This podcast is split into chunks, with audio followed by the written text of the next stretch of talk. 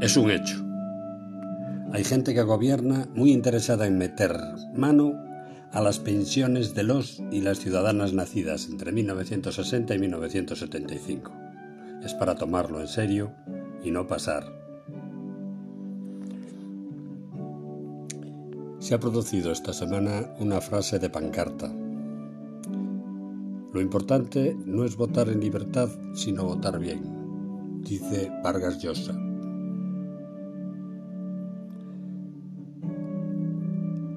La población berlinesa ha votado en referéndum a favor de expropiar viviendas en manos de grandes propietarios. Una humilde valoración a la entrevista en la televisión pública al señor Casado, líder español de la oposición. Miedo, vergüenza, pena.